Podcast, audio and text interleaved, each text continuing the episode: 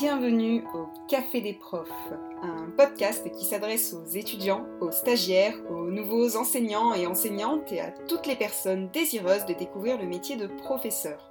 Je m'appelle Caroline Peffer, je suis enseignante d'histoire-géographie et de MC dans un collège, autrice de romans et je tiens également la chaîne YouTube Madame Peffer où vous pouvez retrouver des contenus liés à mon métier.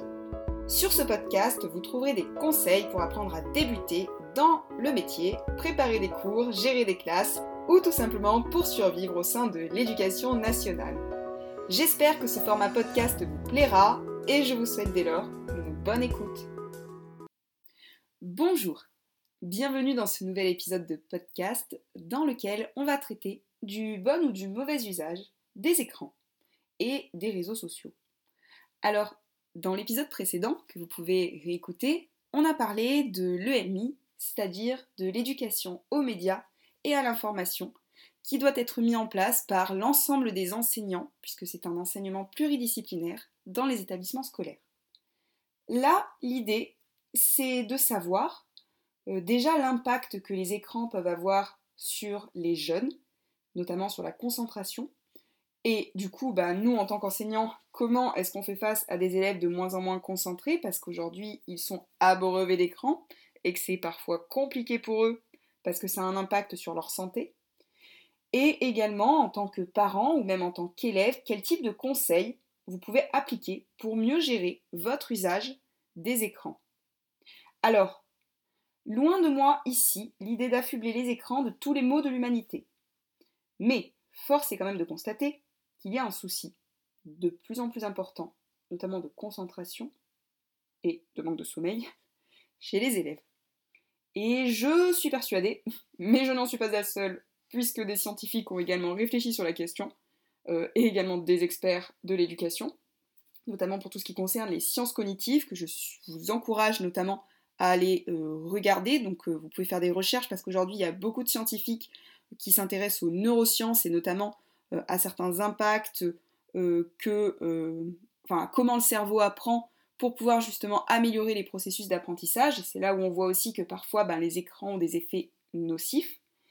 Et encore une fois, il ne s'agit pas ici de dire que les écrans, les réseaux sociaux, tout ça, c'est le mal incarné, mais de comprendre et d'expliquer. Alors, comme je vous le disais dans le précédent épisode, il ne s'agit pas de retourner vivre à l'âge de pierre, mais bien d'expliquer et d'encourager à comment utiliser les réseaux et les écrans pour en faire un usage modéré, limité et surtout contrôlé. Alors, par contrôler, j'entends par là que si c'est l'écran qui décide du temps que vous passez dessus et qui vous contrôle, il y a un petit souci. C'est à vous de reprendre le contrôle. C'est aux élèves, c'est aux parents de pouvoir euh, apprendre justement à limiter son temps sur les écrans. C'est pas inné.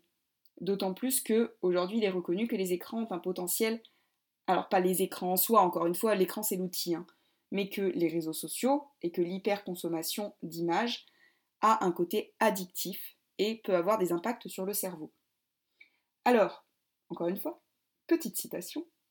Comme l'a dit le très célèbre médecin et alchimiste Paracels, c'était il y a longtemps je sais, tout est poison, rien n'est poison, parce que c'est la dose qui fait le poison. Gardons donc à l'esprit que les écrans sont des outils, les réseaux sociaux sont des outils. Mais, du coup, on ne peut pas les blâmer et se contenter de dire que tout est de leur faute, puisqu'en fait, c'est nous qui les utilisons. Et c'est nous qui, parfois, souvent, en faisons un mauvais usage ou une surconsommation. Alors, en tant qu'enseignante, vous me direz peut-être que vous c'est pareil, hein, je pense quand même que, en tout cas pour en discuter avec mes collègues, c'est un constat qui a l'air d'être assez partagé.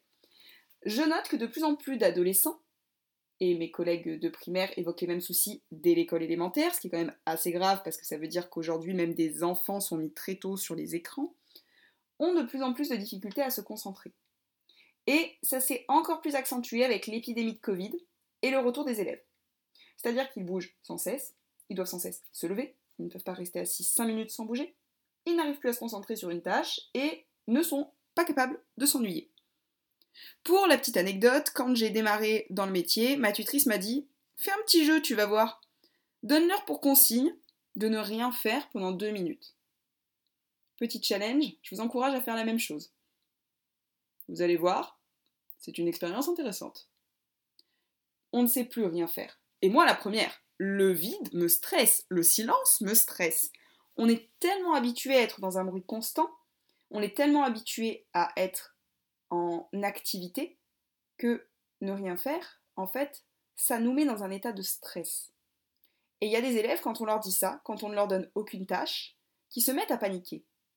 Et nous, en fait, au lieu de leur apprendre justement à prendre le temps et à ne rien faire, pour pouvoir les concentrer et les faire taire, on les met tout de suite en activité. Alors c'est une stratégie, hein, bien évidemment. Et en tant qu'enseignant, on est là pour les mettre en activité. Mais du coup, c'est vrai que ça n'a pas toujours un effet euh, positif sur la concentration. En tout cas, ça ne leur apprend pas tout seul à se concentrer. Alors, encore une fois, je vous disais, les élèves, ils ont du mal à se concentrer sur une activité, notamment une activité euh, qui les fait réfléchir sur un papier. Par contre, je ne sais pas si vous avez déjà branché une vidéo, la lancer sur le vidéoprojecteur au tableau. Alors là, c'est fascinant. Plus de bruit dans la salle, tous les regards braqués sur l'écran. Alors, question. Est-ce que c'est une attention captée ou une attention dirigée? Ouais, je sais, ça fait grand mot savant dit comme ça. En gros, pour vous expliquer, quand un enfant ou un ado se focalise sur une émission, une vidéo, un écran, nous, qu'est-ce qu'on fait? On est content. On se dit Bon plan Signe de concentration. Ouais, mais non, en fait. Oui, l'élève est attentif. C'est-à-dire que son attention est captée par les images, par leur utilisation rapide qui change. Mais en fait, ça fatigue le cerveau, à terme. Enfin, ils sont un peu lobotomisés, vous voyez. Toutes les autres activités s'arrêtent car son attention, en fait, est captée par les images qui défilent. C'est ça qu'on appelle justement l'attention captée et qui s'oppose à l'attention dirigée, qui elle va être utile pour comprendre une leçon, pour résoudre un exercice ou pour participer à des séances, et qu'ils ont plus de mal à mettre en pratique. En fait, notre cerveau ne prend réellement conscience du monde qui l'entoure qu'en y prêtant attention. Et ce qu'on appelle concentration, c'est tout simplement la pierre angulaire du fonctionnement cognitif. C'est de là en fait que dépend la mémorisation et l'apprentissage. Sauf que la concentration, ça suppose un réel engagement. C'est pas juste regarder et écouter. C'est tout simplement faire abstraction de ce qui se passe autour pour se concentrer sur la tâche. Mais ça veut dire filtrer les infos parasites et résister aussi euh, aux distracteurs. Et c'est là que le bas blesse. Parce qu'en fait, notre attention est de plus en plus volée par les écrans. Les élèves passent de plus en plus de temps sur ces écrans. Et là, je vous invite à vous rendre dans les paramètres de votre smartphone pour vous rendre compte vous-même du temps que vous y consacrez notamment du temps perdu à scroller sur des vidéos des réseaux sociaux. Et voilà. Merci l'ordinateur. Il a bien marché juste à ce moment-là. En fait, les élèves, et même nous, hein, en tant qu'adultes, on passe de plus en plus de temps. Alors plus on est jeune, plus on passe de temps d'ailleurs. Quoique. Quoique. Ça ne va pas aller en s'arrangeant. Et il a quand même été prouvé que trop de temps passé sur les écrans nuisait à la concentration. Pour preuve d'ailleurs, on a perdu des heures de sommeil et le manque de sommeil a un impact sur les capacités d'apprentissage du cerveau. Entre 3 et 5 ans, on a quand même besoin de 10 à 13 heures de sommeil, sauf que nous dormons de moins en moins. Les écrans, c'est vraiment des distracteurs. En plus, ils ont une lumière qui nous empêche de nous endormir, qui retarde justement la diffusion de la mélatonine, qui nous capte par leurs stimuli visuels et sonores. Bon, prenez justement un téléphone, là je parle pas de la télé, mais le téléphone, on garde tous à côté de nous comme si c'était euh, notre doudou, il peut vibrer jusqu'à 50 fois dans l'heure, tandis que notre télévision fait un bruit sonore en arrière-fond. Le téléphone nous envoie des tonnes et des tonnes et des tonnes de notifications. On stresse, le cerveau rentre en mode panique parce qu'il voit des pastilles rouges et qu'il se dit qu'il faut les ouvrir.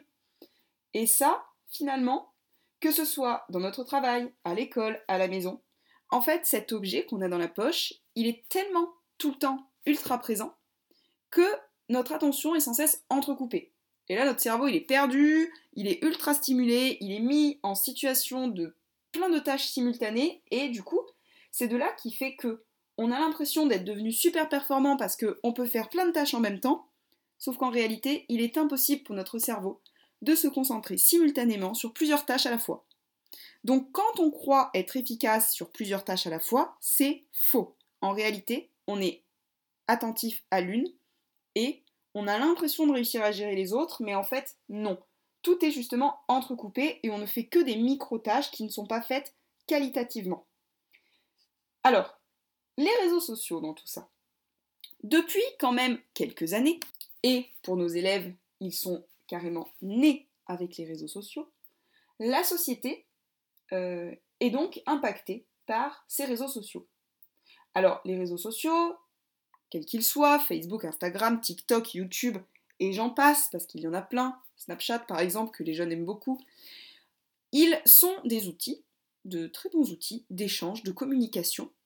Et encore une fois, comme je le disais dans le dernier épisode, on ne peut pas aujourd'hui dire aux élèves éteignez votre téléphone, n'y allez plus, coupez-vous des réseaux. Parce que on ne peut pas dire il y a la vie réelle et la vie fictive, dans la mesure où aujourd'hui tout est très lié.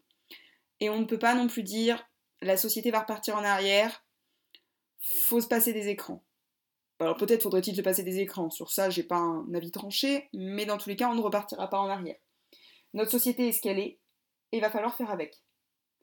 Alors là où par contre du coup ça va être compliqué, c'est que certes il va falloir faire avec, mais s'il faut faire avec, il faut apprendre aux élèves, aux enfants, à nos enfants, à se servir des réseaux sociaux, à limiter le temps qu'on passe dessus aussi. Alors évidemment, cela suppose aussi que nous, en tant qu'adultes, on sache se limiter, évidemment. Contrairement à la télévision ou la radio, en fait, le problème des réseaux sociaux et des médias sociaux, c'est leur nature hyper connectée, qui peut avoir un impact négatif sur la santé mentale. Alors, encore une fois, ça reste de très bons outils, mais il faut apprendre à s'en servir. Il ne s'agit donc pas d'interdire aux jeunes d'aller sur les réseaux sociaux, même si encore une fois je rappelle quand même que normalement c'est à partir de 13 ans hein, qu'on peut y aller. Bon après c'est la loi américaine, hein, le problème c'est que tout n'est pas quand même très très bien encadré. Le problème c'est qu'encore une fois beaucoup de parents sont complètement dépassés, qu'ils ignorent ce que leurs enfants font derrière un écran et sur les réseaux sociaux. Moi combien de fois ça m'arrive en réunion avec les parents de dire Votre enfant il se couche à quelle heure? Et qu'on me réponde À 21h. Et je leur dis, mais il dort à 21h Oui, oui, bien sûr, je passe, hein, je vois, hein, il dort. Oui, alors euh, j'ai été élève, hein, euh, j'ai été enfant. Moi aussi, euh, moi j'avais une télé, j'avais pas de téléphone à l'époque, mais j'allumais la télé. Donc, à un moment donné, c'est aux parents aussi d'avoir un contrôle. Et aujourd'hui, il y a des applications qui permettent de bloquer le temps d'écran. Il y a tout simplement prendre le téléphone avant d'aller dormir. Ou apprendre aussi aux enfants à s'en servir. Il y a des enfants hein, qui, oui, effectivement, ils ont le téléphone à côté d'eux, mais ils s'en servent pas une fois qu'ils sont dans le lit.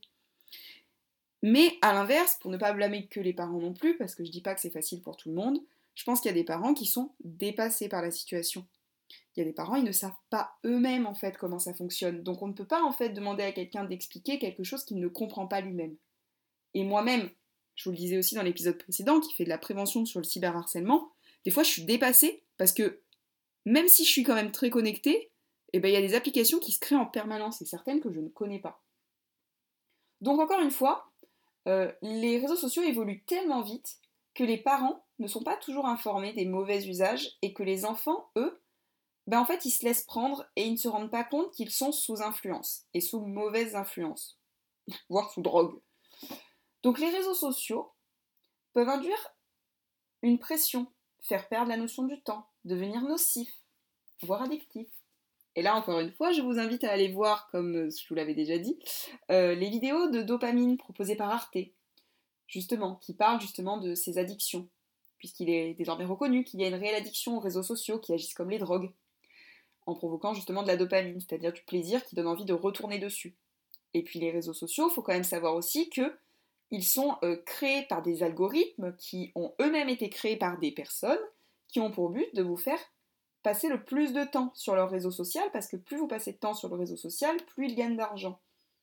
Alors je sais c'est pernicieux, parce que certains disent, moi les premiers, mes élèves me disent, bah je comprends pas, je dépense pas de sous. Eh oui, mais qu'est-ce que tu donnes? Tu donnes tes coordonnées, tu donnes des infos sur toi, et les infos ça se monnaie. Parce qu'encore une fois, si tu payes pas, c'est que c'est toi le produit.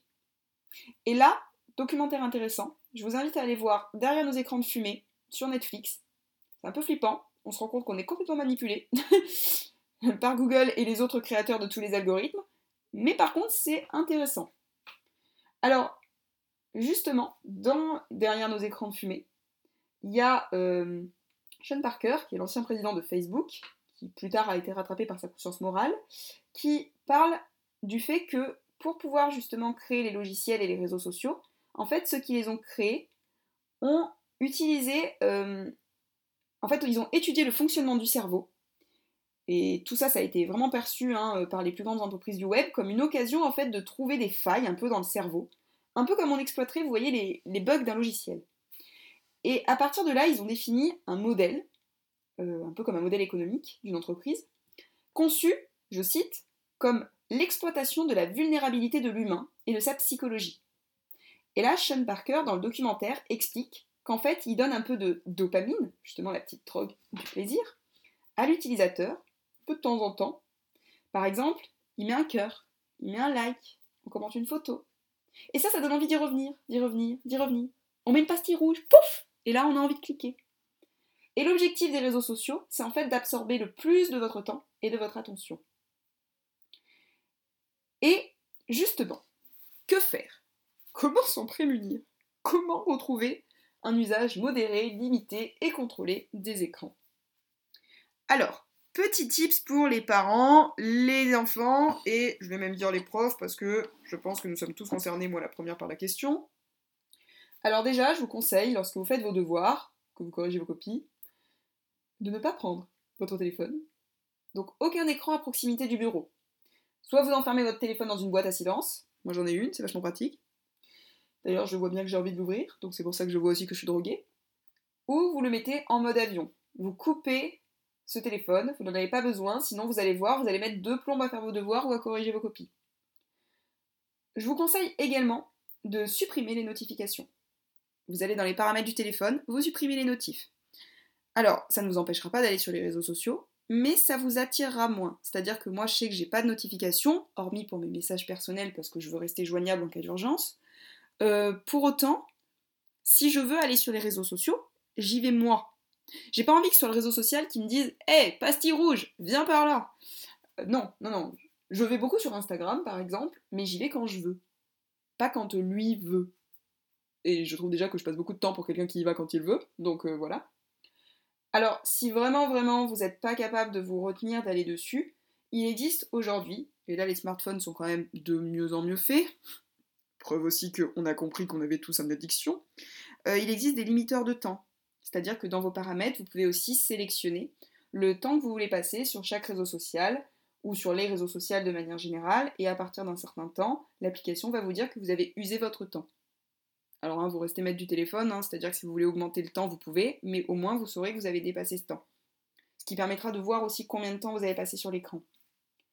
Après, moi je vous conseillerais d'éviter les écrans avant d'aller dormir, de poser votre téléphone au moins une heure avant, de si possible ne pas dormir avec le téléphone sur la table de chevet, parce que c'est quand même tentant de l'allumer, d'aller se perdre sur un réseau social et de perdre la notion du temps, puis de s'endormir à une heure du matin. Le mieux à faire, c'est même de lire avant de dormir, parce que ça sécrète beaucoup plus de mélatonine qu'un écran, voire qui n'en sécrète pas du tout, ce qui permettra de dormir de manière plus posée. Et de également faire d'autres activités que les écrans, à l'extérieur. Alors aujourd'hui, il est quand même reconnu que les jeunes bougent de moins en moins et qu'ils sont de plus en plus sédentaires, ce qui peut créer d'autres types de problèmes de santé. Donc quand même, à nuancer dans la mesure où, contrairement à ce que les adultes pensent, euh, certains adultes pensent que les enfants sont devenus associables parce qu'ils sont sur les écrans. Donc ça non, parce qu'en fait les enfants communiquent en permanence. Mais par contre, effectivement, ils communiquent via écran interposé. Donc vous apercevrez que retourner parfois dans la réalité, ne pas avoir son téléphone à la main, bah ça fait aussi du bien. Et rappelons quand même que les réseaux sociaux ne sont normalement accessibles qu'à partir de l'âge de 13 ans et qu'il existe des contrôles parentaux qu'on peut utiliser sur les téléphones pour limiter les applications des jeunes. Voilà, donc je pense que j'ai globalement fait un portrait assez élargi des réseaux sociaux, de leur usage et avec quelques petits conseils à la fin. N'hésitez surtout pas à venir euh, m'en proposer d'autres en MP sur Instagram hein, ou à me dire également euh, vous, comment vous faites justement pour limiter votre temps d'écran Si vous avez déjà eu l'impression justement d'être happé trop longtemps par les réseaux sociaux ou par les écrans, qu'est-ce que vous avez fait pour pouvoir reprendre le contrôle sur votre vie, ou si en tant qu'enseignant, eh bien vous constatez aussi qu'il y a des soucis de concentration dans les classes et que c'est de plus en plus difficile pour vous de faire cours et de ramener l'attention des élèves. Voilà, j'en ai terminé sur cet épisode. encore une fois, n'hésitez surtout pas à laisser des commentaires, des étoiles, que ce soit sur Spotify, Apple Podcast ou d'autres plateformes, parce que ça aide au référencement euh, du podcast et que ça m'aide du coup à le faire vivre. Et merci beaucoup pour votre écoute jusqu'ici, pour votre euh, fidélité au quotidien. Je vous invite également à aller voir mes vidéos sur la chaîne YouTube Madame PFR, puisque j'ai repris du coup la publication des vidéos. Donc n'hésitez surtout pas à y aller. Et je vous dis à très bientôt pour un nouvel épisode. Merci. Merci pour votre écoute. Si vous avez apprécié cet épisode, n'hésitez pas à vous abonner, à mettre des étoiles ou des commentaires, ou tout simplement à venir me parler sur mon compte Instagram. Je vous souhaite une très belle semaine et vous dis à très bientôt